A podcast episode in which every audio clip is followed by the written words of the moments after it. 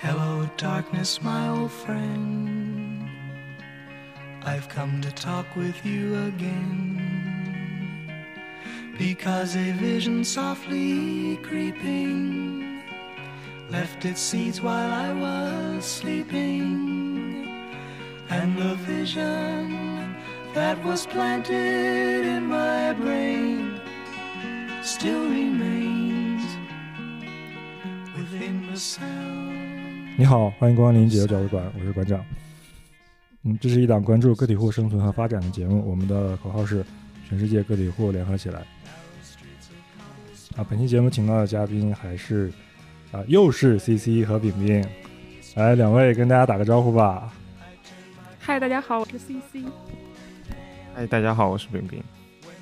好，欢迎两位又来做客。然后我们今天的这个话题其实是可以算是上一期的一个延续。对，上一期我们聊了聊我们三个是怎么走上设计这条路的，然后以及我们各自在学校里面的一些经历，然后后面还输出了一些对设计教育的观点。嗯，然后今天我们的主题叫毕业生的猪周期。啊，这个话题其实也是在最早在筹备节目的时候聊出来的一个一个点，当时觉得很有意思，就把它保留了。然后今天刚好有机会，三个人聚到一起，就是这个话题聊一聊。嗯，说到这个猪周期，首先还是做一个概念解释，因为呃可能有些听众不知道猪周期是什么，然后我来做一个简单的介绍。就是猪周期主要讲的，就是猪肉或者说生猪的一个呃宏观的一个波动吧。就是比如说现在，呃，如果你是一个呃自己做饭、经常去买菜的人，你应该会能感受到，就是猪肉的价格是它是在一直在波动的。就可能今年的猪肉比较贵，明年的又比较便宜了。然后它它的这个价格波动应该是符，其实是符合一定的规律的。主要的就是一个经济学上的一个供需关系。嗯，就比如说，呃，市场上的猪肉供应量很少，然后那那个猪肉的价格就很就会很高嘛，因为物以稀为贵嘛。因为这个猪肉价格高，就会导致更多的人开始养猪，因为养猪它可以挣到钱嘛，猪肉能卖上价，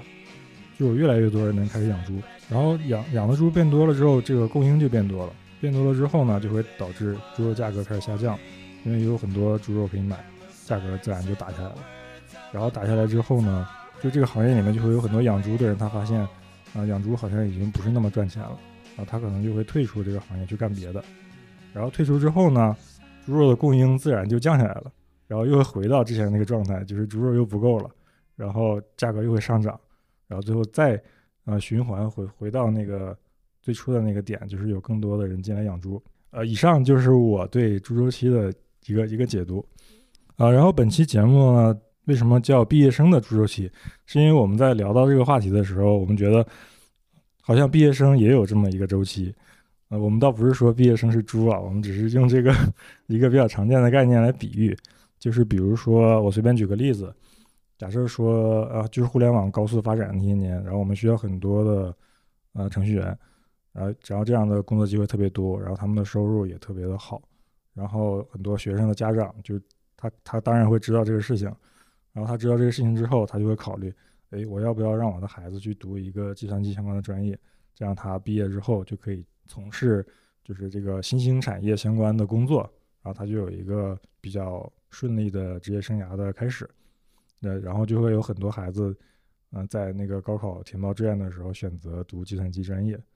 然后然后几年之后呢，就是这个效果就会在社会上慢慢的反映出来，因为计算机那个专业的毕业生就会变多，啊、就会导致就如如果你那个呃市场里面的工作岗位没有没有随之增加的话，然后就会出现一个供需的不平衡，然后那可能就会出现有有很多学了计算机的人他找不到一个程序员的工作，然后这样的情况又会被这些学生家长知道，然后他们就会就会觉得啊，好像现在学计算机已经找不到什么好工作了，在自己的孩子啊填报志愿的时候就会选择其他的专业，嗯，这个这个现象其实就有点像那个我们刚刚聊到的这个猪肉的这个供应与需求。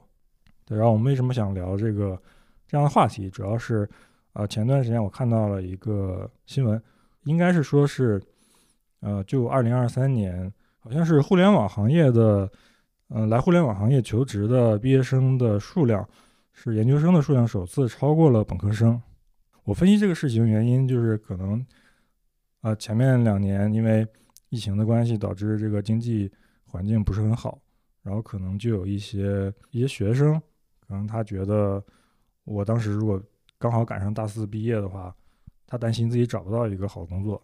然后他就决定我在学校里面再苟两年，就选择了读研，然后就会导致，你比如说两年前或者说三年前选择读研的人变多了。对应的就是两两年之后，就是这一批人到了毕业的时候，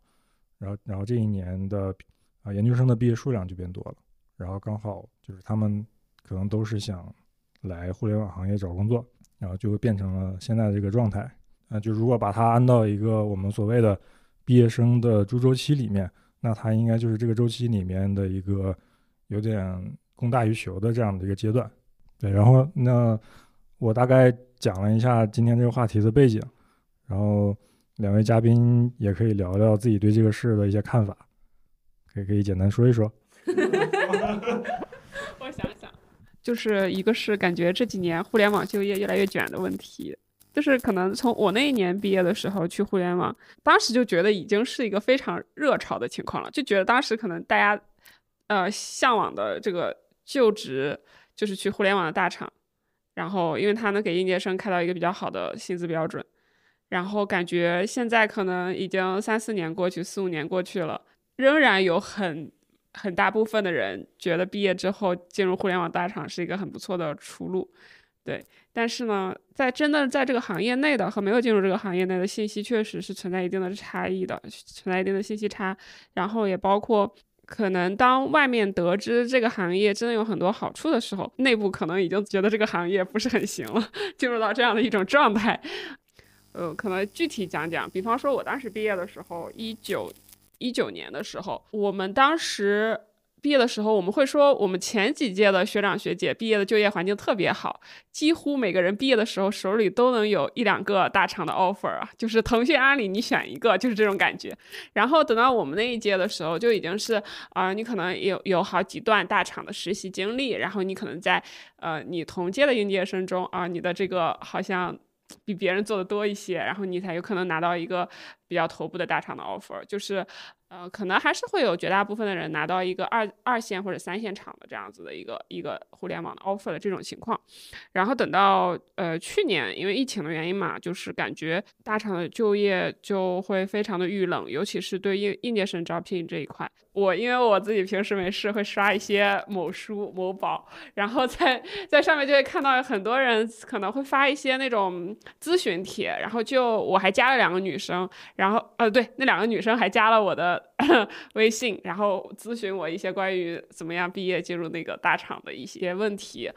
然后还给我看了他们的作品集，呃，然后我就发现他们呃就是发现了一些我之前不知道的，在这个。行业内的一些产业链，比方说线上实习服务，还有一些什么 UI 速成班、培训班，有这样子的一些服务。对他们来说，可能有一个非常名校的背景，然后甚至是国外的非常 top 的艺术院校的背景。然后当他们去求职的时候，发现他们，嗯，可能同届的毕业生都没有几个拿到 offer 的，就更别说非常头部大厂 offer 的这种情况。对，然后他可能就会去咨询我说。有一些大厂的外包岗值不值得去之类的问题。说到这个事情啊，我突然想起来，应该是好几年前我跟一个朋友聊天，他当时说了一段话，然后具体的呃原话我已经记不清了，但大概意思就是他说可能十几年前呃毕业生的第一第一选择是去外企，呃当时他们是看不上 BAT 这些这些所谓的互联网大厂的，然后或者说当时这些中国头部的互联网公司还没有被称为大厂。就是毕业生的第一选择还是去一个外企，他们觉得外企比较高大上，就是才是一个最好的嗯就职的选择。然后可能到了几年之后，然后这个风向就开始慢慢的变了。然后就是尤其是在在我毕业的那个时候，好像去 BAT 这样的地方已经成了一个嗯取代了当时的外企，成成了当时毕业生的第一选择。然后又过了几年，然后这些毕业生可能连 BAT 也看不上了。他们会觉得我去字节跳动才是才是一个最好的选择。就是行业其实在发生一些变化，但是呃，对于求职者来说，其实他们就这些公司在他们眼中的地位，其实也在慢慢的发生变化。但是这些变化本身其实都是有一定滞后的。就比如说外界这些毕业生，他们毕竟是在学校里面，他们可能每天只能通过一些新闻啊，或者是资讯来了解，就是他们感兴趣想进入的这个行业发生的事情。然后可能他们觉得这个厂还还是带有很大光环的，然后他很想去这个这个地方上班，然后把它当成一个自己找工作的第一选择。但实际上，呃，如果你是一个就是身处行业内的已经已经工作了几年的从业者，你会得出一个跟他完全不一样的结论。可能你已经觉得很多公司就它的上升空间已经很有限了，然后如果让你来选的话，可能你会选一些其他的公司。对，但是外面学生看到的可能还是一些。比较知名的，然后，然后就是整个社会都都认为他处在一个上升期，或者说他嗯达到了一家公司的一个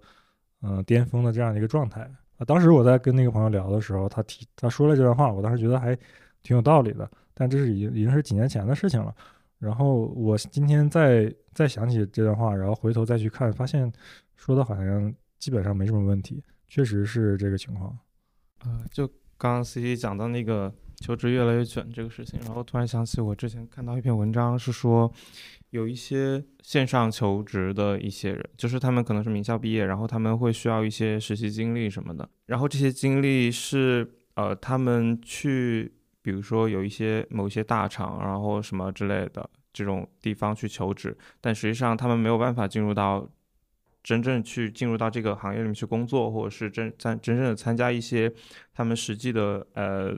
岗位的内容，而是可能有一些这样的大厂里面的人，他们会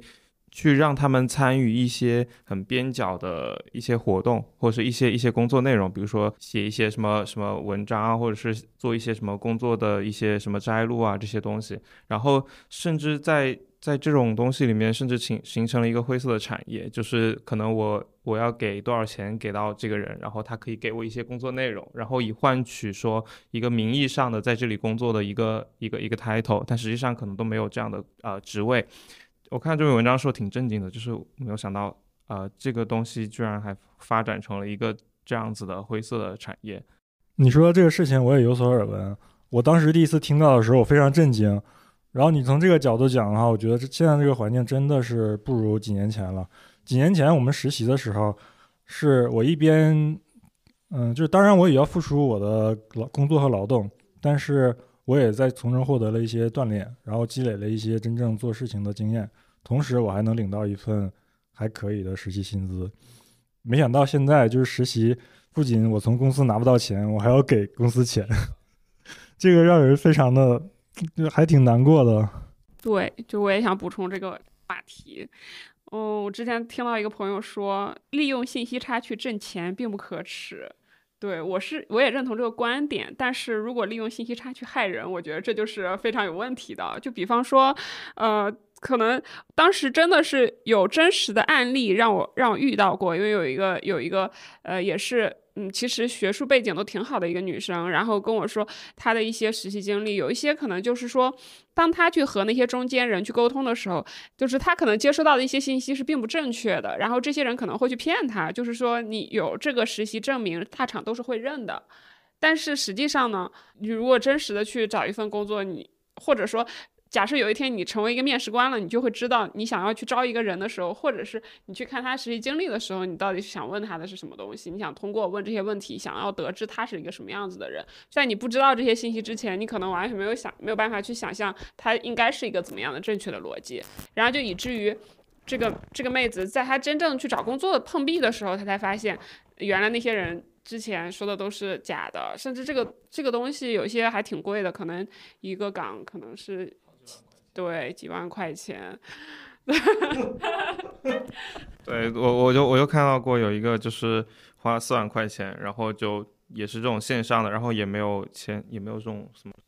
这个合同什么之类的，可能就是书面呃，就手口头上的一些承诺，然后然后就是给了他一些打杂的活，什么复印啊什么之类的这种，然后给短视频点赞，对对给对什么给短视频点赞啊或者什么之类的这种，然后。然后觉得挺离谱的。我听了，我听你你们俩刚刚聊完这个，我觉得我对这个事儿了解的还是不够深入。没想到已经到了四万四万块钱这个地步了。就是我觉得这个已经，这确实是在利用信息差害人了。就因因为我们我们三个之前是同事嘛，我们知道在互联网大厂里面工作是什么样的体验，就是你的工作肯定是有好处也有坏处。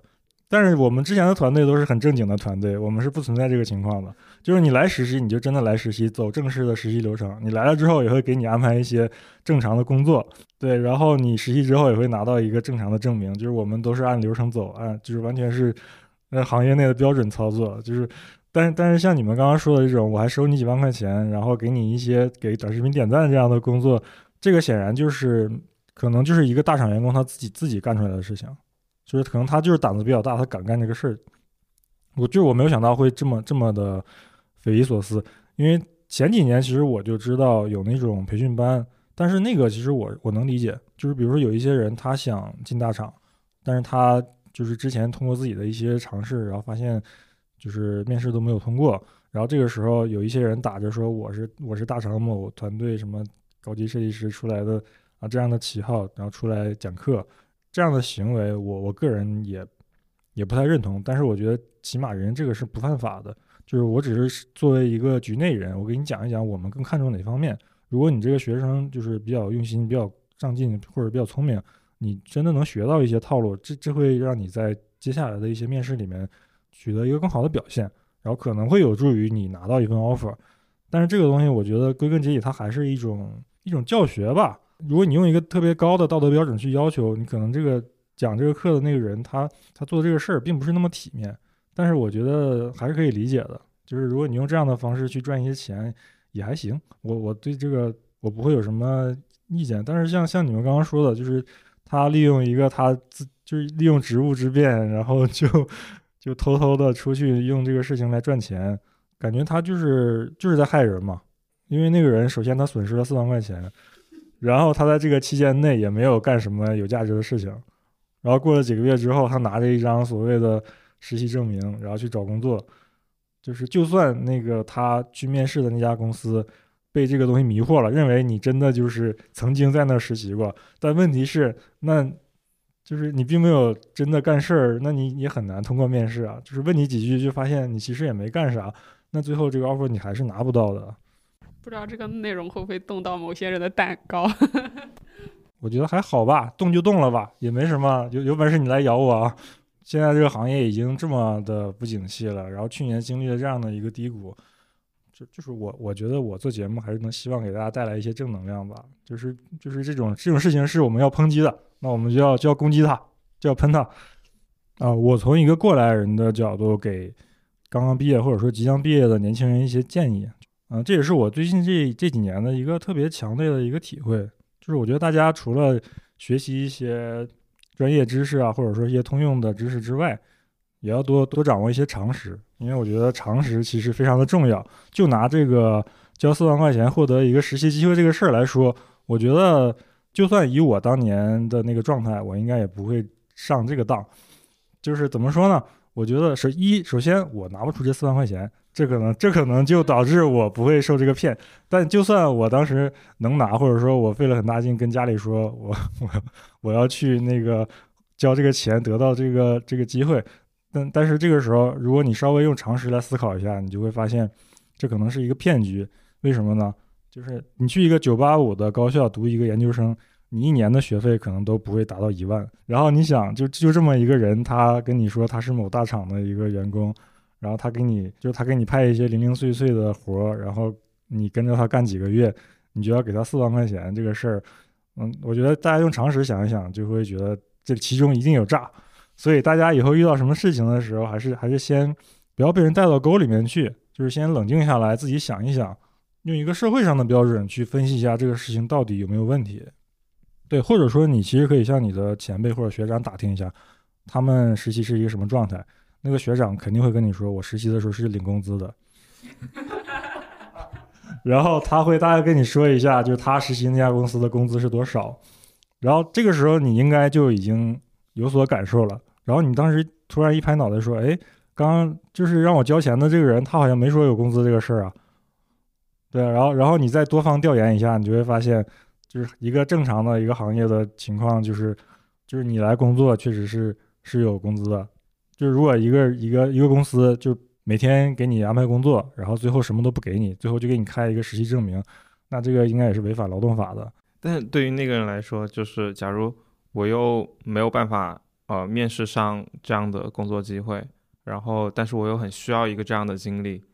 那我怎么办呢？我我遇到一个这样子的事情，啊、就我我这么说可能有点残酷啊，但是我还是说吧，就我我我是我毕竟是一个比较耿直的人，就是我觉得这种骗局能发生，其实首先骗人的那个人他肯定是非常的缺德的，这这个这个是我们可以盖棺定论定一个基调，但是被骗的那个人他肯定有他的问题，就是如果你呃平时关注的行行业的信息足够多，或者说你真的认识一些相关的人，就是你你不会嗯轻易的上当的。对，所以说就是我为什么刚刚建议大家要注意多用常识来分析问题，就是这个东西并不是一个特别高的要求。我觉得确实是这样，就是可能对于呃，就像馆馆长刚刚说的，可能对于被求职呃求职的那个人来说，呃，确实需要提高一些所谓常识的东西来帮助他判断这件事情。但我觉得还有一个点是说，这个东西对于可能当时的他来说是一个唯一的出路，就像是举个不太恰当的例子，就比如说像高考这样的这样的节点的东西。可能对于高中生来说，这是他目前当下唯一的出路，他没有办法，他只能这样做。所以，对于刚呃毕业的应应届生来说，可能在他的脑子里有一个概念，是我去这样的大厂，是他可能线下呃改变他人生的唯一的方式。其实是这样子的观念导致他会去做这样子的选择嘛？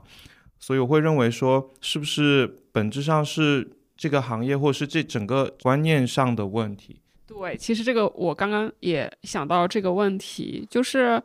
呃，或者说我我可能会有一个疑问，就是大学的这四年你是怎么过的？因为国情如此嘛，可能你在高考之前，你的人生确实因为这个，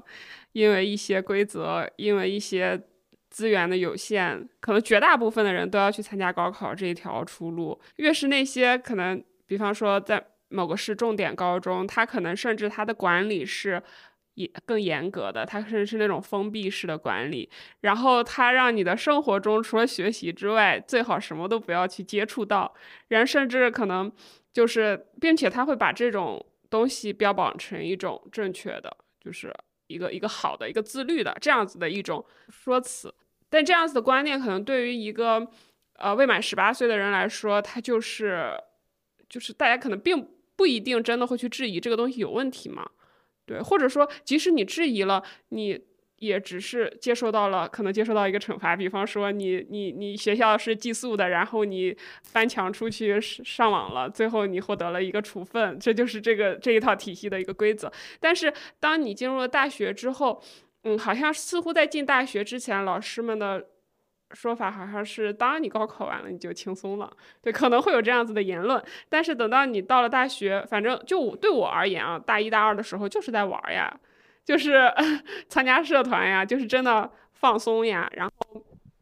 可能有些人啊，在当然有些人在参加社团和玩的过程中还会认真的上课，哎，有些人可能也不会上课，有些人可能就是就是去翘课去玩儿。呃，但是可能等到你真的是要到大四了，或者大三下学期了，你忽然意识到，哦，原来还有求职这件事情。当你到快要毕业的时候，你开始去想，我是不是应该去准备一下求职了，以及到底有哪几种求职方法？好像市面上就是这样子既定的求职方法，但是实际上中间它可能缺失了一个东西，就是，嗯。你是否在成长的过程中，逐渐发现哪些是你喜欢、想要去长期去做的，哪些其实只是呃外界界定那是一个好工作的东西。然后在这个过程中，你能不能逐渐的去找到自己将来可能十年、二十年要去从事的东西？对，我觉得这个环节其实是缺失的。嗯，就是其实我们的社会一直都是有一些主流价值观的，就比如说高考，就是可能当然当然有一些极端的个别情况，这个人不参加高考，但是我们大多大部分人其实还是要通过这个考试来读一个大学，然后最后再进入职场。对，然后就是刚刚我们说的这些很多的问题，可能来自于在可能在我们这个一个比较小的一个圈子里，比如说一二线城市，或者说啊互联网行业，不知道为什么，嗯，就是一个大学生毕业之后，嗯，去一家大厂打工，变成了某种程度上的主流价值观。对，就是我我理解，刚刚炳明可能说的是这个问题，就是这个东西压在他压在一个学生的身上，然后就会让他觉得好像我眼前只有这一条路，就是我可能没有别的选择，甚至说他也没有考虑过这个问题，他就是觉得好像摆在我面前的这条路，就像我当年高考一样，我必须要把这些学科都学了，然后去参加那场考试，然后对他来说，可能就是我必须要去这些公司投简历，然后去笔试、去面试。然后最后争取拿到一个 offer，如果拿不到的话，可能我的世界就完了。就这个东西，它在一种就是莫名其妙的变成了一些一种主流价值观，然后就会导致给很多人带来一些压力。对，就是对，就刚刚让很好帮我总结了一下，其实对，就是这个意思。然后，然后我会觉得说，好像就是一直有。有一个主流的价值观会告诉你说你在什么阶段应该要做什么样的事情。你可能呃进大一大二的时候你就是可以玩，然后你进进进大三的时候就得开始找实习了，然后可能大四的时候你一定要有丰富的实习经验，然后才能够出去找工作之类的。就是可能大家一直就会有一个既定的在某个阶段必须要做什么样事情的一个所谓束缚在吧，或者是有一个这样的压力在，所以。就好像每一个人走的都是同一条路，就只能走这一条路。我也我也看不到说，哦，可能有什么其他的可能性，也没有人告诉我说，啊，是不是可能会有其他的可能性？我觉得这个可能也是，就是像，呃，我们上期不是有聊到老师在教我们的时候，其实他们也会，呃，有形无形当中会说，啊，有哪些师姐或学姐现在在哪里工作，或者他们现在混得怎么样，或者是他们现在有哪些成就？其实这些东西都是在。把这些所谓的价值观再灌输到我们身上，然后让我们觉得好像目前眼前可能就只有这一条路。但我感觉这可能是另外一个，可能是另外一趴内容，就是主流价值观这个东西，它肯定也是依据一些主流的规则而产生的。就是为什么形成这样的观念，是你可能不遵守了这样的规则，会产生一些不太好的后果。对，然后他就在不断的强化印证这个观点。大家生活在这样子的环境中，然后有一个非常和环境不相符的观念，那他有可能会，就是你有可能会有足够的自我认同，然后也可能会活得很很开心，但是你也有可能会活在一种矛盾之中。对，然后当然当然也有。部分的人，他就是认同主流价值观，并且他也践行主流价值观，并且他也非常认可主流价值观给到的一系列的激励奖励，那他可能也挺开心的，或许吧，他就是也也是一个自洽的人。嗯，其实我想顺着这个聊一下，就是一个人他的，就是他去做决策的时候的一些一些状态吧。就如果说去一个大厂打工，然后拿一份。很有竞争力的薪酬，我觉得这个就算是把它作为一个主流价值观，好像也没有啥问题。就是呃，我我也相信很多人他是，嗯，他是真的这么想的。我过去几年会有一些，就认识一些朋友，他们有一些就是就是毕业的时候，其实因为他的成绩或者说他的履历很优秀，然后他来到了所谓的互联网大厂，然后拿到了一份比他的同学或者说同届的人，嗯，更更有竞争力的薪酬。然后从这个角度讲，他可能是，嗯，在在那一个环节，他是属于走的比较顺，或者混混得比较好的那那一批人。但是可能工作了几年之后，然后他越来越发现这个事情并不是他想干的。然后他有一些人可能就做出决定，说我离开这个行业去干别的了。然后他干别的那个事情，有可能会面临一个，比如收入的降低，或者说就少了一些所谓的，嗯，行业光环之类的。但是他发最后发现，可能那个才是他。更想要的，但那个选择很可能在他毕业的那一年也摆在他面前，但他为什么没有选呢？当时他肯定，他肯定不是说，嗯，就是我干了三年的活儿，我才发现原来我喜欢的是这个，吸引他的那个东西可能当年就已经存在了，只是说，就是当年两份工作摆在一起，就是我觉得大部分人还是要很在意就是薪资的这一点的，就很可能就是互联网的那那份工作的薪资明显要比那那一份。就其他几个选择要高，然后当时他可能就会，就是倾向于选择这个，因为他觉得可能这个工作也没有什么不好的，但是，啊、那个工作可能虽然我可能看起来更喜欢，但是现在这个阶段我还是想多挣点钱，然后就会有很多人选择这个这样的一条路。这个现象当然也没有问题，它是一个非常自然的一个一个经济现象嘛，就是那给的钱多，你当然选了嘛，就选的人就是哪边给的钱多，哪边选的人就多。对，但我们现在在经历一个就是可能可能那个热潮正在过去，反映在就是这种就是我们这个行业的一些薪资待遇上，可能它也会慢慢的回归到一个比较合理的这样的一个位置。因为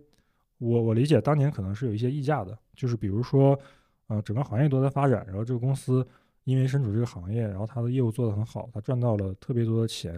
然后他会愿意为毕业生支付一定的溢价，可能他也明白，就是我给你开这份薪酬，其实你并没有给我提供与之对应的这样的劳动，但是因为我我赚得多，所以我愿意给你。我我的目的不是说追求一个完全的合理，就是我追求的是说，我还是要高薪把人才都挖到我这里面来，然后我看的我看重的是我未来长远的一个发展。因为如果我这个时候不给你钱，你可能就被其他公司给抢走了，那就是我不能因为因小失大。然后可能当时这些互联网公司会有这样的一些一些想法吧，就是他给到毕业生的一些薪资会明显比其他行业要高很多，然后这个时候一定会有很多人会就冲着钱做出了这个选择。我觉得这个这些应届生他们去选择呃所谓主流的或者是他们自己想做的价值观，其实我觉得都是合理的或者都是 OK 的，只要自己他们自己能够自洽。但我想讲可能是讲另外一个点是说，呃，可能对于有一些人来说，他们的选择是唯一的，就是他们只能看到的路是唯一的。但我觉得这个这个就是一个很奇怪的事情，就是假如说我有一堆选择摆在我的面前，我选择了你一条路，我觉得是很合理的，或者说在在未来我来考虑回顾来看这件事情的时候，我自己也不会觉得很后悔，因为可能呃可能我基于某些原因，我就是选择了这条路。但是假如当我摆在我面前的只有这一条路的时候，我只能看到这一种可能性的时候，我就会觉得这是一个很怎么说不太好的事情。我觉得你说的很有道理，就是，嗯，现在的问题就是，并不是说，嗯，这个选择不好，或者说另一个选择不好，对，问题就在于，在很多毕业生的眼里，他他可能看到的就只有一条路，对，然后我觉得造成这个现象的原因，可能还是就是就是通过几年的时间，就不知道为什么，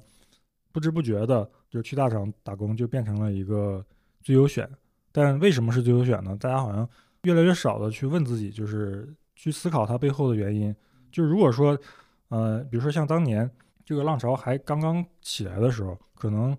就是去大厂是最优选，然后然后当时大家对这个东西的解读是因为大厂给钱多，就它有一个非常明确的一个一个原因，就是我就是冲着这份高薪去的。那我觉我觉得如果是这样的方式，它成为最优选肯定是没有问题的，有点你情我愿的意思，就是你想要更多的钱，那你就去，这是一个比较理智的行为。但现在就是经过了几年之后，最后变成了一个效一个状态，就是没有人去想说为什么去大厂打工是最优选，或者是甚至是唯一的选择。对，然后你你根本也没有考虑说我选它是为了什么，你甚至都不会考虑说我是为了赚钱多，还是为了有更好的发展空间，或者其他的原因。然后这这就导致可能去一个互联网大厂打工，跟去一个其他的行业或者说其其他一个领域上班，就处在了一个非常不对等或者说不太公平的这样的一个竞争局面。因为你在考虑，比如说你去你考虑说我去当老师，或者说我去那个考考公，其实你你做出这个决定之前，你会经历一番比较深入的思考，你会想说这份工作它的好处是什么，然后坏处是什么，你会把这个东西全盘的想想一遍，想清楚之后，然后如果你觉得它的利大于弊，那你可能会做出这个决定说，那我去从事这个工作。但是在很多人他在面对一个嗯互联网公司提供的这样的一个工作岗位的时候，他可能不考虑这些，就是他可能已经有点麻木了，就是因为整个社会在给他灌输一种就是观念，就是觉得啊这个才是最优解，然后但是他也不会去深究说为什么是最优解，然后他就很被动的一步一步的走到那一步，然后到了毕业的时候，他就会觉得我还是我就必须要走这条路，然后没有其他的路可以选。对，可能他单纯选择这个，因为就是因为大部分人选择了这个选择。对，所以他可能不算是一次独立思考，就我可以这样子来总结。嗯，然后，然后就接着这个话题讲，其实我想说两个点，就是因为我们一直都在讲选择，然后我想说的第一个点是，就是虽然说选择很重要，但是不要对自己已经做过的选择有太多后悔吧。怎么为什么这么说呢？就是我是觉得，其实。呃，包括就我们讲到的主周期这个问题，我感觉它对于任何一个普通人来说，它可能都是一个非常复杂的数学难题。它，它，呃，我我我做不对选择，我去从众了，并不代表说我很差。就是我觉得。嗯，大部分人其实都是普通人嘛，就是真的能做出来超越这个当前阶段选择的，一定是极少数人。然后不要因为自己做不到那个极少数人而去自责，这是我觉得可能减轻自己的选择压力的第一个观点。然后第二点就是，即使说我们放我们去减轻选择这个压力，我还是能看到，就是很多人为什么对于有些人来说他。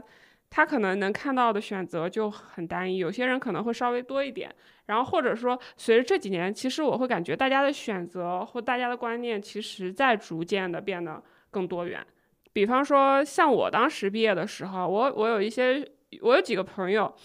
嗯，还有还有一些学长，他们做出了就是和绝大部分人不一样的选择。有些人毕业之后，他就开始做考研手绘培训。然后第一年的时候，可能只能招到三五个人，但是他在做了几年之后，他就已经，反正当地一霸了吧，就是 一年只需工作两次就可以赚赚个几百万，对，已经已经到了这样的一个水准，就很不错。然后当时其实有问他，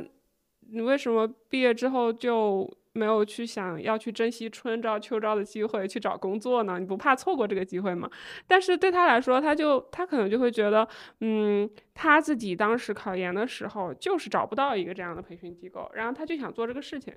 对。然后还有另外一个人，他在学校的时候他就一直在做生意嘛，嗯，各种生意都会做呀，就是什么倒卖电影票、倒卖阳澄湖大闸蟹这种各种各种事情，然后。他在毕业之后，他也没有去求职，或者他也去求职了，但是他觉得那那些所谓的大厂工作也没什么，然后他就一直在自己创业，然后这几年也嗯，可能有赚有赔，就是属于一个一个一个状态，但是呃，他绝对不会想要去打工，对。然后像这样子的一些人，我我我去发现他们有一些可能自己家里本身就是在经商的，他们本身就有这样子的一个家族观念在。然后再一个点就是说，为什么就是就是这几年，我觉得大家选择越来越 open 了。我觉得可能也是借助于这个自媒体的发酵嘛。就是你当当我记得我当时高考毕业的时候，你去填志愿啊，大家其实看的是看的信息是来自于什么历年高考分数线的那个册子，或者是一些新闻媒体的这样子的一些信息。我当时选的就是，因为文科生能选的专业也不多，我就是在我。我的那个县能够到的唯一一所二幺幺，一本中的二幺幺，我就选了那个学校。后来等到我在研究生阶段我去实习的时候，实际上我其实是一个单一目标的嘛，就是当时就是觉得进互联网大厂嘛，我也没有想太多别的，所以我的每一份实习都是可能为了积累进大厂的经验，然后。后来我发现一些零零后再去实习的时候，他们心态不一样，他们是在去排除自己不喜欢的工作，就是他们每去实习一家公司，他们可能要去评估，那我以后到底要不要在这里工作？对，然后他们实习了几家之后，就会发现，哎，这家都不喜欢，然后可能他毕业了之后，他就可以排除了一些错误选项，然后再去找自己喜欢的方向。那我觉得 C C 刚刚刚开了一个好头，他开始把话题引向一个比较。比较积极乐观的方向，因为前面我们确实聊的有点有点丧，说实话，就是说了一些不太不太健康的现象。就是虽然说我们现在这个时代出现了很多新的问题，但总的来讲肯定还是啊越变越好的啊。年轻人的选择肯定是每一代都比上一代更多。就比如说我我毕业找工作的时候，就是如果在我爸妈那那一辈人的眼里，他会觉得可能他们眼在他们眼里只有医生、教师。公务员算工作，其他的都不算。然后我跟他说，我拿到一个 offer，这个是某大厂。他们第一反应是还是挺不屑的嘛，就觉得你这个不太行，说不定哪天公司就黄了。然后就是跟我们就是同学之间的认知完全不一样。对，然后也是我工作了两三年之后，然后他也觉得，因为他就是互联网在渗透到生活的方方面面，然后他发现啊，你们公司确实还挺大的。然后就开始对你有了一些新的认识，就觉得好像慢慢的接受了你这个工作还算不错。就我这代人已经比我父母那代人多了很多选择了。就在我眼里，我已经看到了还还可以出来打工，就是出来打工，嗯、并不比那个留在体制内或者说做一个或者在学校里面或者医院这样的地方工作差。就是他们已经是一个，就大家已经是一个一个比较平等的地位了。然后等到再往后面，又又出现了更多新的机会，就是你有大公司，有有中型公司，有小型公司，都有很好的公司。然后如果你在里面工作的话，其实你都可以获得一个还还挺好的发展。然后等到现在这个时代，就是又出现了什么自媒体啊，或者说像 C C 刚刚说的，他就是教人考研、手绘之类的。就是我觉得刚刚那个那个你的那个朋友，其实他就很厉害，他年纪轻轻就已经找到了创业的方向，所以他很果断，就是没有出来打工。就是如果说我也能找到一个这样的方向，那可能我也不打工了。就是，但我们的问题就在于我们其实，因为可能因为我们的一些家庭背景或者一些各种各样的原因，导致我们缺乏这方面的意识，然后我们就会跟随一些主流价值观，然后去一步一步的走。就是大多数人的状态应该就是这样，就是能清晰的看到未来的一定是极少数的人。对，大部分人其实都是很被动的进入一个时代或者进入一个行业。那我想跟大家说的一句话就是：真的不要太过焦虑，也不要有太大的压力，因为你看不透这个事情是才是正常的。就是你不要总是拿自己跟一些嗯、呃人中龙凤去比较，比如说他可以在几年前就看到了某个机会，然后就进去了，就是那只是极少部分，就是十几亿人里面可能就只只有很十几个、几十个人可以可以做到这样。大部分人其实还是，无论是你获取到的信息，还是你你经历的人生，其实都是比较局限的。嗯，这个东西不是你的问题，嗯，你你也不能说是时代的问题，就是大部分人都是这样过来的。对，然后我就想起来，就我能进入这个行业，其实也是很被动的。我当时对这个事一点概念都没有，就我是一个那种，就是所谓的对这种行业新闻或者说前沿嗯领域没那么关心的人。我当时在学校里面可能就是上课下课，然后也是被同学们就是裹挟着说要去一个公司找实习，然后但我一开始又没有找到什么嗯、呃大厂的实习。然后但但是我也没觉得就我就低人一等，就日子还是正常过嘛。然后你还在学校里面，然后等到最后去找工作去面试的时候，我记得特别清楚有一件事儿，就是有一天我我上午下午分别面了两家当时的互联网大厂，我们就叫它 A 公司和 B 公司。然后我我面的时候，就是我对这两家大厂其实的了解非常的表面，就跟一般的网友一样。就是只是这两家公司的网站你上过，然后有觉得他们有一定知名度，然后说出来可能大家都知道，仅此而已。我觉得这两个公司对我来说是是没什么区别的，我只是面了两家在同一个行业的公司而已。然后那天下午我面完试回到我当时实习的公司，然后我就跟我当时的导师说，我今天面了 A 厂和 B 厂，然后你觉得那个哪家比较好？当时甚至还有点膨胀，就是就面了一轮就觉得好像自己有机会似的。然后，然后他当时露出了一个非常震惊的表情，然后他说：“这两家厂哪哪家好还需要问我吗？”就是就是他认为这是一个常识，就是然后他跟我说：“你你上午面的这个 A 厂，它就是个媒体公司；下午这个 B 厂，它是一个科技公司，他们俩有本质的区别。如果你有机会，你一定要去下午这个公下午面的这家公司，他们根本就不在一个层面上。但是就是他当时是一个已经工作了几年的一个一个。”员工了嘛，他当然对这个行业比我有很更多的了解，然后就是很多东西对他来说就是一个常识，就是你怎么连这都不知道？但是当时就在当时的我那个眼里，就是我觉得这俩公司好像都都一样，就他们俩的网站我都上过，然后我根本就不知道哪家公司的规模大，哪家公司还有什么呃其他的业务，我我就是从这样的一个状态过来的，就入了行之后才慢慢的去了解到啊。哪家公司比较强，哪家公司比较大，然后以及各各自擅长的领域是什么？但是在我入职之前，我其实一点概念都没有的。虽然我自己属于那种对这些东西关注的不太多的人，但是我相信，嗯，可能大部分我的同龄人或者说我的同学们，也就是我这个状态。就是你问他们这两家公司有啥区别，他可能也说不太出来，就觉得可能都差不多。如果他们给我机会，可能我都愿意去试一试。对，但是你从一个局内人的角度看，你会你会发现，就你就是啊、就我觉得当时还比较幸运的，就是就是我当时那个导师他刚好比较懂，给我给我指点了一下，然后我就我就没有去上午面的那家公司。后来两家公司都要你了，是吗？对，后来就是我事后看的话，我当时面了好多家公司，最后真正拿到 offer 的就是那两家。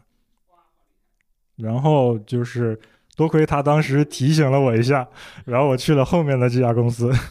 对，所以在这里也给本本台做一下推广，就是我建议，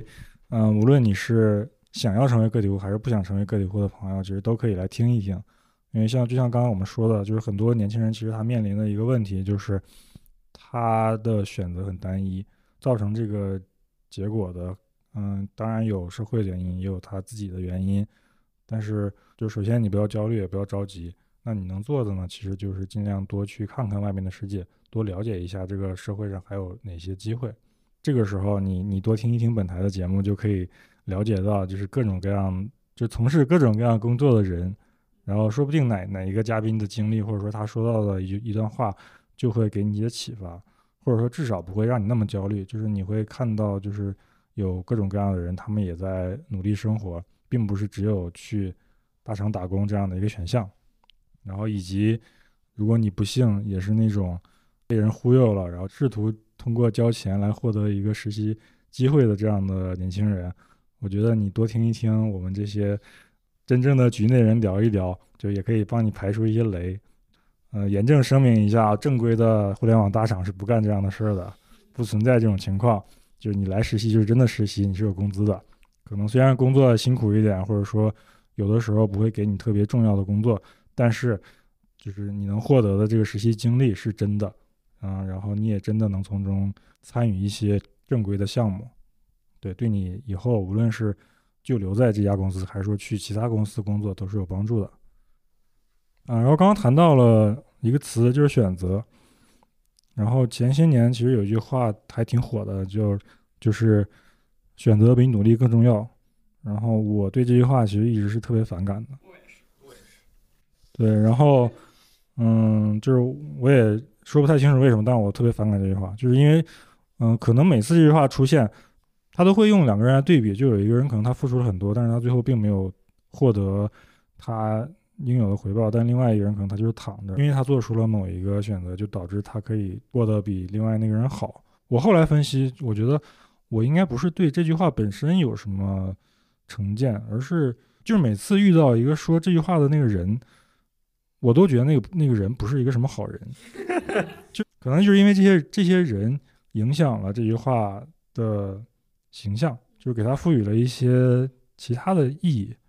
我我我也是，我每次看到这句话就会很反感，是因为，呃，我觉得它就是代表着一种很投机的一种观念，就觉得好像我总需要跟别人比较，或者是我我总是，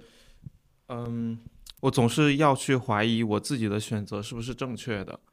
啊，但实际上我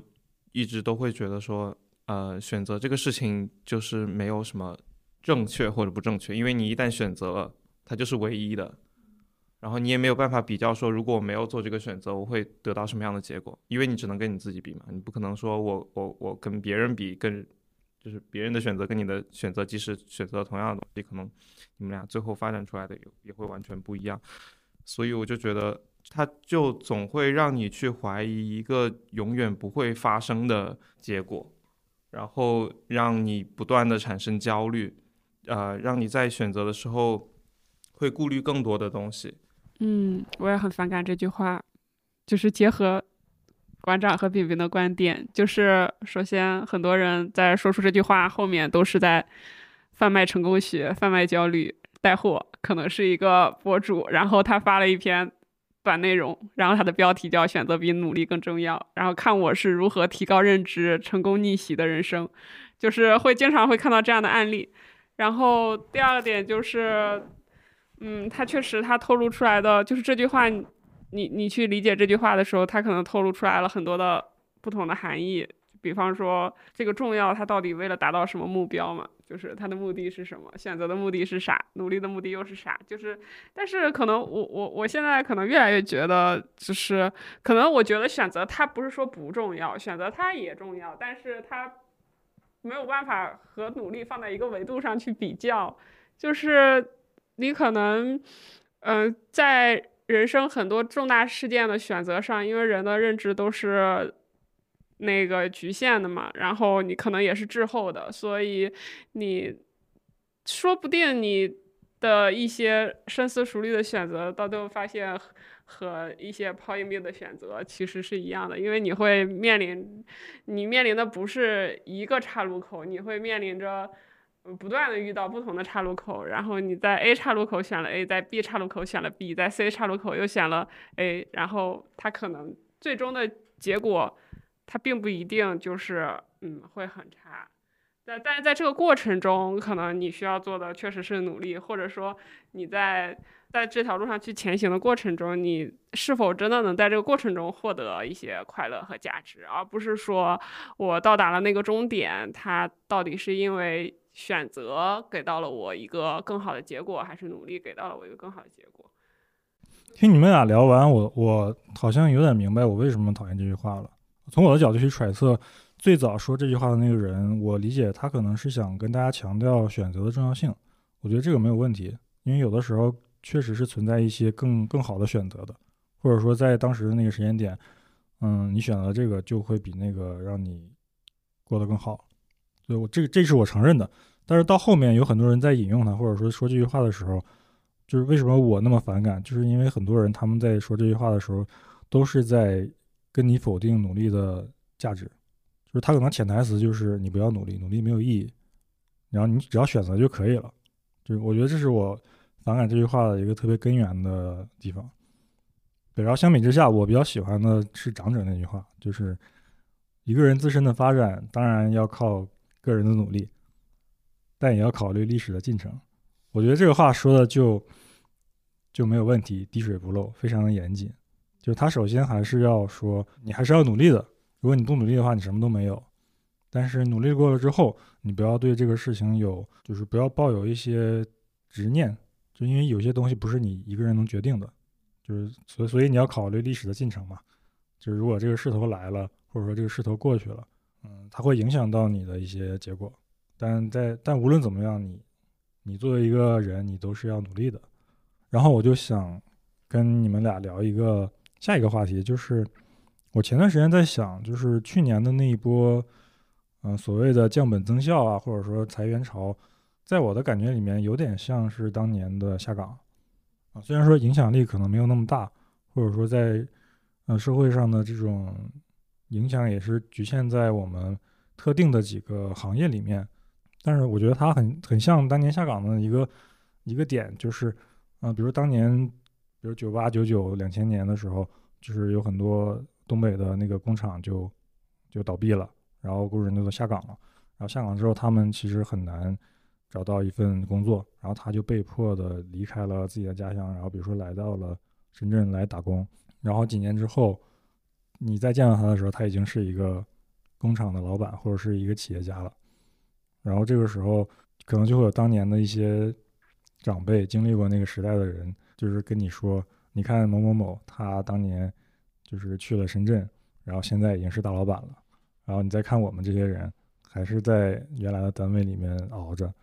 然后就露出那种很羡慕的神情。就是我最近对这个事儿有两点感触，第一点就是我觉得这也是一个，首先这也是一个幸存者偏差，就是当年有那么多的人下岗，然后也有很多人背井离乡的来到其他的城市去打工，就真正变成他们所谓的老板或者企业家的人，其实肯定还是少数的。当年那一波动荡可能剥夺了他们的饭碗，但同时也会给他们带来一些新的可能性。然后他们来到了一个新的城市，比如说深圳这样的地方，嗯、就会获得一些新的机会，这个是事实。但是，嗯，我觉得可能很多人在夸大这个，有点夸大这个选择的这样的一个影响力吧。就因为有很多人在讲什么选择比努力更重要这个事儿的时候，就会拿一些类似的事情举例子，就是比如说当年两个人就是同样有钱，然后有一个人在老家买了一个房子，另外一个人跑到深圳买了一个房子，然后十年之后深圳这个房子翻了十倍，然后老家那个房子还跌了，然后他就会跟你说这个还还还是选择比较重要啊，然后好像就显得说去深圳买房那个人他有多么聪明，或者说他看到了很多就其他人没有看到的东西。但我自己的感受是，就是其实那个人可能跟我们都一样，他也是，他当时他也是看不懂的，他只是很被动的跟跟随着一波啊浪潮，然后来到了一个地方，然后做出了一些决定。嗯、我相信绝大多数通过买房子赚到钱，或者说变得更富有的人，他绝对不是说我看到了这个地方十年之后的样子，我觉得现在把这个钱投在这里，我会获得一个非常丰厚的回报，就是肯定不是这样子。他当时只是一定是通过一些其他的方式，甚至是一些很无奈的选择，就是可能他当时想在另一个地方买，但是他没有资格，他只能在这儿买了，就是类似这种情况，我觉得应该应该挺多的。比如说一些东北的，就是公务员，比如像像我父母这个年纪的，或者说比他们再小一点的，就目前还没有退休的这这些人，如果他在他的职场上没有获得一个特别好的发展，然后然后他在事后回忆起当年的时候，可能他会想起他的一个朋友，比如当时因为下岗的原因，他他那个朋友就失去工作了，然后就最后因为可能因为自己比较努力，或者说运气比较好，最后成为了一个广东的老板，然后他就开始羡慕人家的人生。但是这个这些东西，我觉得其实都是马后炮，就是你都是在用你很多年后你掌握了更多的信息去去判断当初当初那个决定。就是如果说当时让你也去离开你的家乡，然后去深圳来打工，或者说来创业，你有没有这个勇气做出那个决定？我觉得大部分人是没有的，就因为你还有更好的选择。这个选择指的是在当时那个语境下的更好的选择。然后当时你可能会觉得还自己还挺幸运的，就是至少自己的工厂或者自己的单位没有倒，然后你还你还可以继续正常上班，然后养家糊口，然后不像你的那个朋友要背井离乡的去到另一个地方，然后去做一些毫无经验，就是之前完全没有做过的事情，每天可能朝不保夕啊，还要担心自己下个月能不能吃上饭。很多年后，可能这些东西你都忘掉了，你看到的就是说你当下跟你当时那个朋友的一个差距，然后你你可能会想说，是不是，嗯、是不是他比我更聪明，或者怎么样，他做出了一个更好的选择。对，然后从这个角度，其实我我我想谈的一个点就是，就是很多时候，多年之后再看你眼中的那些所谓的先驱者，很可能他们在当年就是一些被淘汰者，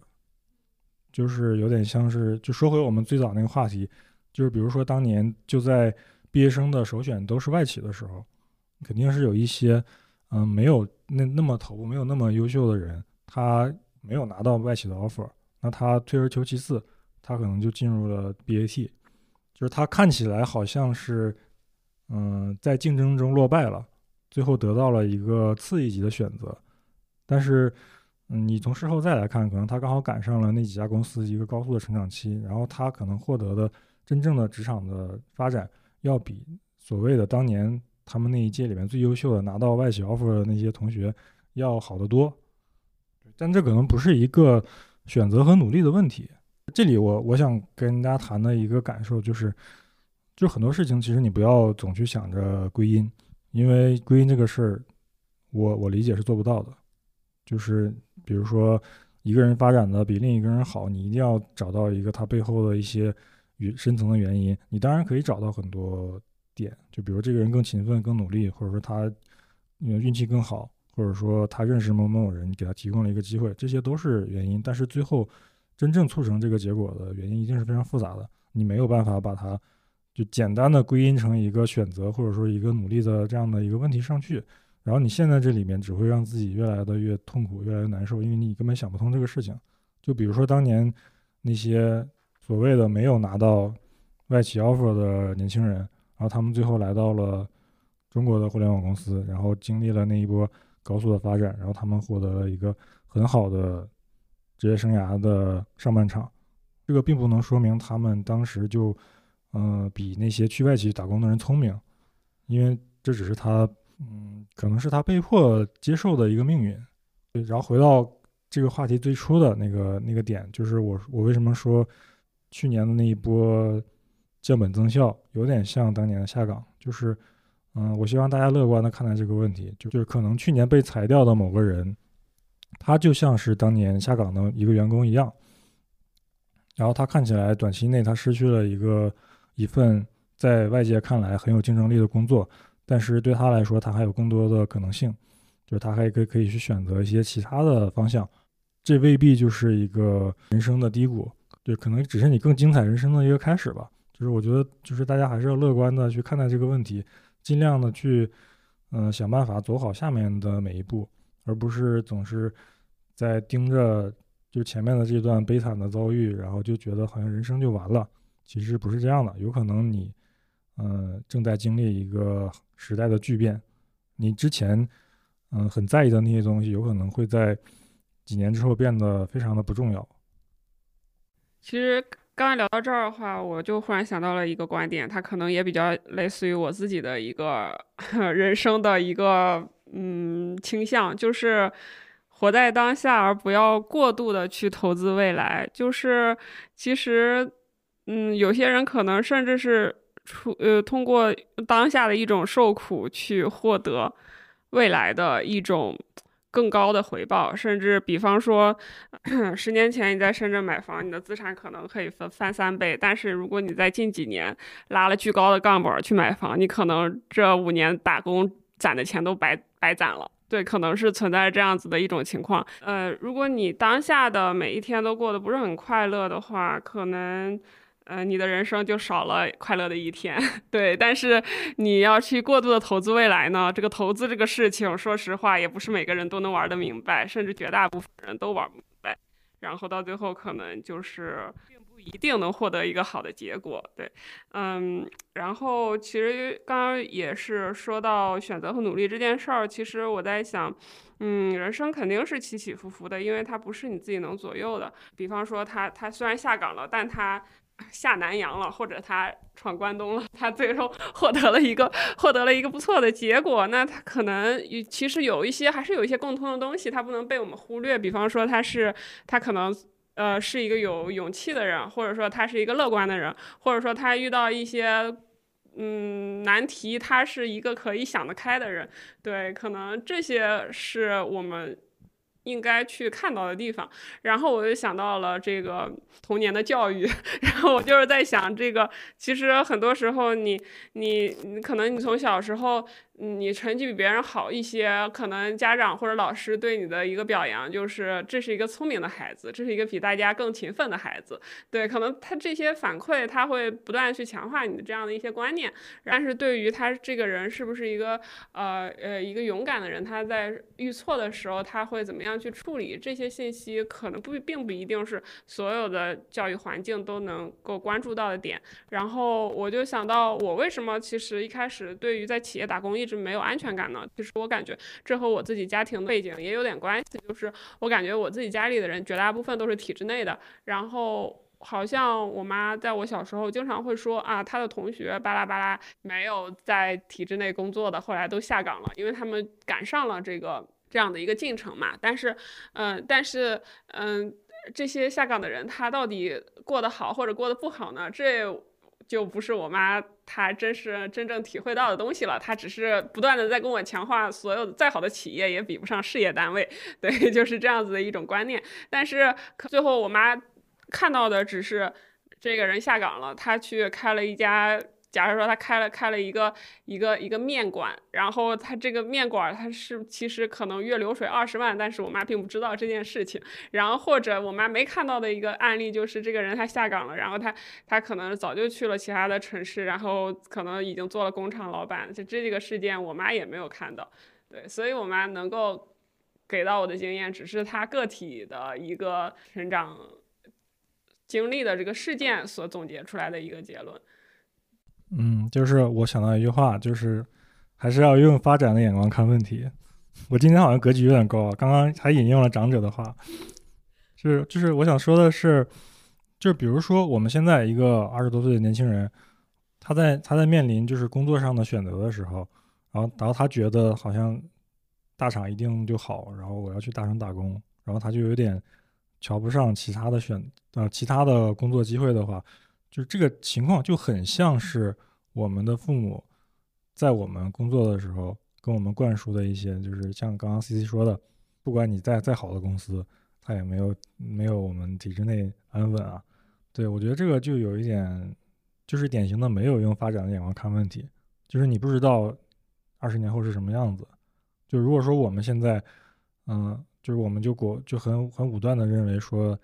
现在到了一个时代，就是就是在大厂里打工比较好，那我们其实跟我们的父辈其实也没有太大区别，我们都受受制于当时的一些社会环境，就我们的视野、我们的思路其实都被局限了。就是如何证明我们是比上一代就是更进步的一代？首先一个前提就是我们还是要不要把事情想得特别的绝对。然后也尽量的不要去用自己过去的经验去分析一个未来的问题，因为很多东西是分析不明白的。对，然后当年的很多人就是你不要只看到他最后的一个结果，就可能当年他做出的那个选择，并不是因为他掌握了更多的信息，或者说看到了更大的机会，嗯，他才做出了这个决定。他可能当年只是没有更好的选择，然后他才走了这条路。所以就像我刚刚说的，就不要总想着归因。就是还是想想办法，就是我接下来的路你要想办法走好，就是尽量多想一想，多思考一下，不要不要被嗯所谓的主流价值观所裹挟，你还是要想清楚自己要什么，然后就遇到事情多多分析一下，对，肯定没有坏处。对，前面我们也聊了挺多了，然后本期节目是从猪周期这个概念开始的，然后我们发散了又聊了很多。嗯，然后最后我们想回到就是跟本台的主题有关的一个话题，就是为什么要聊今天这些事情？今天我们聊的很多东西，其实总结下来，其实都是在围绕啊一个一个身份或者说一个角色来来讲的。就这个角色就是毕业生。然后为什么要关心毕业生这个群体？就是一方面是因为我们自己都曾经是毕业生，我们经历过那个阶段。本台的定位是关注个体户的生存发展。然后，那一个人他不是天生就是个体户，都是经过了一些生活的历练，或者说工作的历练之后，然后慢慢的找到了自己嗯想要从事的方向。然后，如果刚好这个方向在我的概念里面是个体户的话，那这样的人其实就是我要关心和关注的人。今天之所以聊了很多关于毕业生的话题，嗯，主要原因也是。因为我们我们每个人都是毕业生，然后这个社会上绝大多数的年轻人可能都要从，呃毕业生的这个身份开始进入职场，然后开启自己的职业生涯，无论他是打工创业还是怎么样，对，这是他的一个呃某种意义上说算是他的一个起点。我们之所以会关心这个话题，就是因为有很多毕业生在未来，呃几年后或者说十几年之后，他是有可能走上个体户这条路的。毕业生不一定会变成个体户，但每一个个体户可能都曾经是毕业生。对，所以，所以无论是就是我做这个节目，还是说我给一些嗯年轻人的建议，嗯，更多的还是说希望通过让大家看到更多的可能性，更多不同的人，就是人生的状态或者工作的状态，来给你提供更多的信息。然后至于最后嗯怎么做决策，那是你自己的事情。嗯，但是我希望我可以通过一些方式，就是让就是听这个节目的人，或者说跟我聊天的人，看到一些他之前没有看到的东西。我觉得如果做到这一步，那我就我的目的其实就达到了。那最后就我们还是回到就是毕业生的朱周期这个话题上来，来做一个收尾。本来这个例子是要一开始说的，我就是但但前面录的时候忘了，就是说，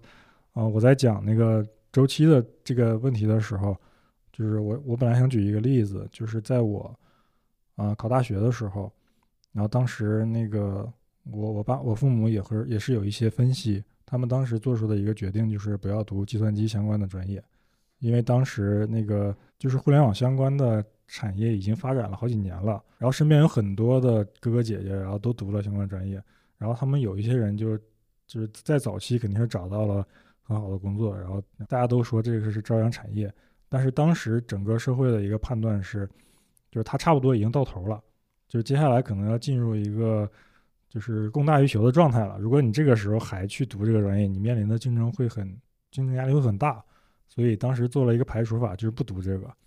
然后就是我相信很多跟我的年龄背景差不多的人，就很可能也会做出这个选择。但是事实呢，就是这个周期它不完全是一个经济现象，它会受到一些。外界不确定因素的影响，就比如说你你卖猪肉，可能刚好它已经达到了一个供大于求这个点了。正常来说，如果按按理论上讲，它应该开始朝反方向跌落嘛，就是大家开始不养猪了，然后猪肉的那个总量会下降。但是比如说刚好这时候来了一波那个猪流感，然后导致很多猪死掉了，那这个市场上就是面临的还是这个猪肉短缺的这个情况，那这个猪周期可能就会因为这些呃外界的因素被延长，所以它不是一个特别稳定的周期。但我们只能说它一定会经历这样的一个循环，但是就是每一个阶段或者说整个这个循环到底会持续多少年，其实没有人说得准。然后我们其实你求职找工作也是一样，当年这个计算机的这个事情就是谁谁也不会想到说你已经觉得这个行业已经到头了，然后又来了一波移动互联网，然后它又持续了好多年，然后就导致这些年里面还是急需计算机相关专业的学生。然后如果你当时没有没有想这么多，你就是非常一根筋的说，啊，我们家隔壁有一个哥哥读了计算机，后来去了某公司干的还不错，那我也读吧。然后他毕业了之后刚好赶上了那一波浪潮，然后他他就非非常非常顺利。但你也不能说他就当时特别理智，就是预预判到了，就是未来一定会有这个这波浪潮。对，然后就包括现在，比如今年开始，就 AI 又开始兴起了，然后看起来好像又多了很多新的机会，然后一定也会有很多人。根据这个机会去去分析一些前景，然后以至于做出一些自己的决策。今天这期节目除了传递一些正能量，然后 输出了一些还挺鸡汤的观点之外，我觉得还是嗯，还是回到这个嗯节目的主题，就是这个猪周期来，就是我们之所以想聊这个话题，其实也是希望听了这个节目的朋友对这个猪周期以及毕业生的猪周期这个事情有一个概念。然后它其实是一个比较通用的这样的一个思维方式。如果如果你领会到了它背后的很多原理，那对于你在以后去看待其他的问题、思考其他的事情也是有帮助的。总之就是不要给自己太大压力，然后过得开心一点，然后遇到事情，嗯，多往好的方向想，然后多利用常识来分析问题。对，这是今天我个人的一些小建议。之前准备的话题基本都聊完了，那要不今天的节目就录到这里，然后再次感谢 C C 和饼饼前来做客，嗯，我感觉这一期聊的还挺好的，我觉得比上一期要更更顺一些，感谢两位，啊，好，本期节目就到这里，感谢你的收听，祝你生活愉快，再见，再见，拜拜，拜拜，拜拜。10,000 people, maybe more. People talking without speaking. People hearing without listening. People writing songs that voices never share. No one dared disturb the sound of silence. Said I, you do not know. Silence like a cancer grows. Hear my words that I might teach you. Take my arms that I might reach you. But my words, like silent raindrops, fell. Echoed silence. And the people bowed and prayed to the neon god they made. And the sign flashed out its warning in the words that it was forming. And the sign said the words of the prophets are written on the subway walls, tenement halls, whispered sounds of silence.